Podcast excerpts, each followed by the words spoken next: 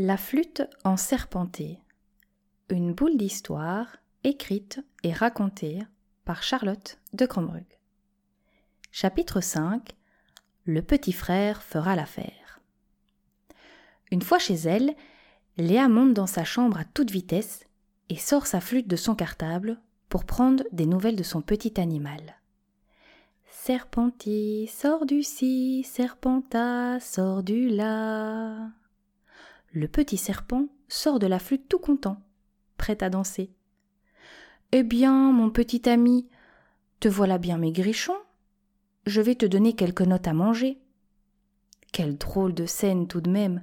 Notre Léa, s'appliquant à jouer de sa flûte en face d'un petit serpent tout fin qui se dandine comme une petite herbe sous le vent. Et c'est que c'est plutôt efficace. Il reprend un peu d'épaisseur, notre ami vert, et ça rassure drôlement Léa. Et c'est à ce moment que son petit frère pousse la porte de sa chambre et entre dans le repère de sa sœur. Il est lui aussi gourmand de musique. Attiré par tous ces sons entraînants, ils lui ont donné la force de monter les escaliers pour venir participer à la fête. Heureusement, Octave est sur le bureau de Léa et du haut de ses quatre pattes, son petit frère ne le voit sûrement pas. Il entame un joyeux refrain de gazouillis. Gou gou gou gou. Cela fait rire Léa. Quelle ambiance dans sa chambre.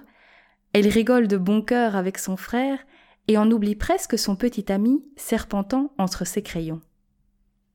Et quand ses yeux se posent sur lui. Oh non. Mais tu as de nouveau rétréci. Comment est-ce possible?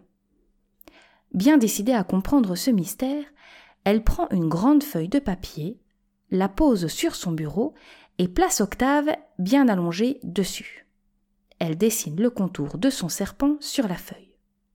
Alors, voilà ta taille. On va voir maintenant comment ça se passe. Elle le regarde droit dans ses yeux bien ronds et lui joue quelques notes.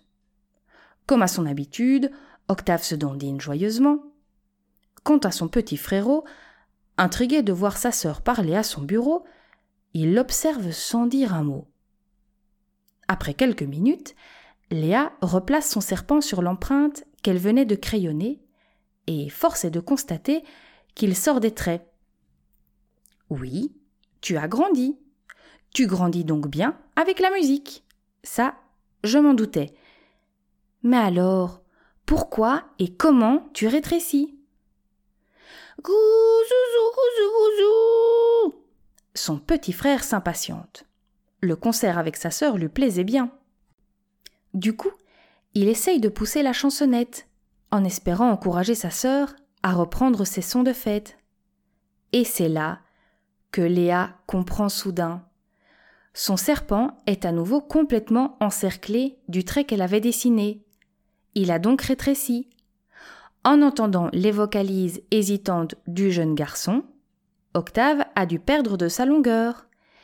Et plus il appelle sa sœur en chanson, plus le serpent devient mini-rikiki. Ça serait donc ça.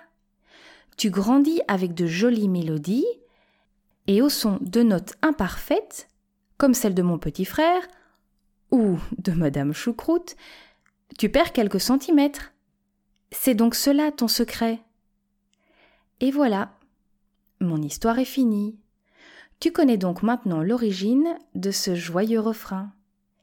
Serpenti, sors du ci, serpenta, sors du là. Ah, tu veux peut-être savoir comment la vie a continué une fois ce secret dévoilé?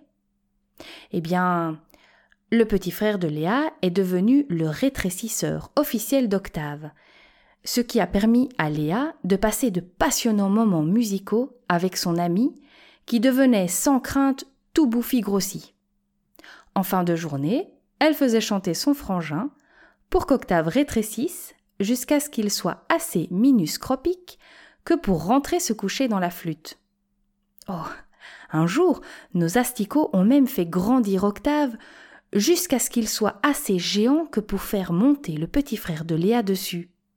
Quelle joie de faire le tour du jardin en dos de serpent, bien à l'abri du regard de leurs parents. Quant à Marion, l'amie de Léa, elle a eu l'occasion de rencontrer cet animal fantastique et lui jouer de la musique. Léa lui confiait même son amie en pension quand elle partait en vacances. Emportant sa flûte avec elle, Octave passa alors un peu de temps dans le trombone de Marion. Il trouvait ça plutôt rigolo de changer de maison. Et la comédie musicale de Madame Choucroute Eh bien, ce fut un véritable succès. Madame Choucroute ayant tellement répété, la pauvre, elle avait la voix complètement cassée. Personne n'a donc entendu le son de sa voix, et c'était peut-être mieux comme ça. Et puis, elle fut tellement fière, à la fin du concert, quand sous un tonnerre d'applaudissements furent acclamés les enfants.